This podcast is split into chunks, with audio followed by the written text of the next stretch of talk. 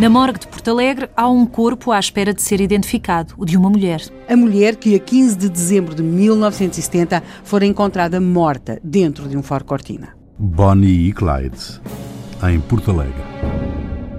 No banco da frente de um carro, uma jovem mulher foi encontrada com uma bala no peito. Agora está numa morgue, na morgue em Porto Alegre, à espera de ser identificada. Nós sabemos que se chama Maria Emília, mas sabemos agora. Sim. Mas na altura a polícia ainda não sabia. Vai saber, porque uma das pessoas que vai à morgue de Porto Alegre, de facto, vai conseguir identificá-la. Mas, e isso é um, um traço muito pungente quando se lêem as notícias e as referências a este caso, vemos, vemos dirigirem-se a Porto Alegre outras pessoas a quem também tinham desaparecido filhas jovens que não sabiam delas, nomeadamente uma senhora de Porto Alegre. Ah, então foi um acaso. Nomeadamente Houve uma- mães que se dirigiram à morgue mãe, em busca. Hum. Nomeadamente uma mãe que vai de Santarém, porque tinha uma filha mais ou menos daquela idade, também ela jovem, que tinha desaparecido, mas essa senhora de Santarém de facto regressa a Santarém com as suas lágrimas, mas sem qualquer notícia da sua filha, porque a jovem que estava em Porto Alegre Não não, era. era. a filha dessa senhora de Santarém. Ela vai ser Nesse caso foi uma boa notícia, até ver. Exatamente. Esta jovem vai ser identificada e aí vai, de facto, adquirir um nome, vai deixar de ser a Bonnie de Porto Alegre e vai tornar-se na Maria Emília. Quem é que a É identificou? um homem de uma localidade ali próxima e que eh, vai reconhecer naquela jovem, cujo nome ele não tem bem a certeza qual é, vai, pelo menos com apelidos e tudo isso, vai reconhecer naquela jovem a- uma amiga de uma sua sobrinha.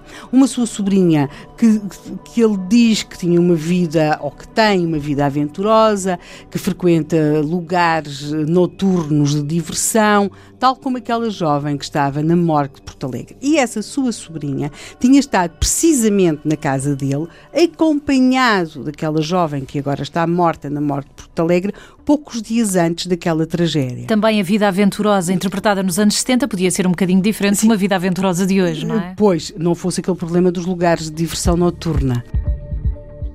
Inquirindo um pouco mais, não é? Porque já temos aqui um fio que as autoridades vão desenrolar, chega-se de facto a uma Maria Emília. E não se chega só à Maria Emília, chega-se àquele que ela tratava pelo seu Tony. O E- Clyde. o seu Clyde. E aquilo que nós vamos encontrar é de facto um par, eh, a Maria Emília e o Tony, cuja vida nas últimas semanas, nos últimos meses, parece ser uma espécie de corrida para a tragédia. Ou seja, eles acompanhados ou não por outros elementos, e vão formar uma espécie de uma quadrilha que vai deixando atrás de si um rastro de carros roubados, fugas, assaltos, tiros e o, o carro, aliás o Ford Cortina no qual eles chegam a Porto, a Porto Alegre tinha sido roubado na Marinha Grande, como já lhe tinham colocado uma matrícula falsa.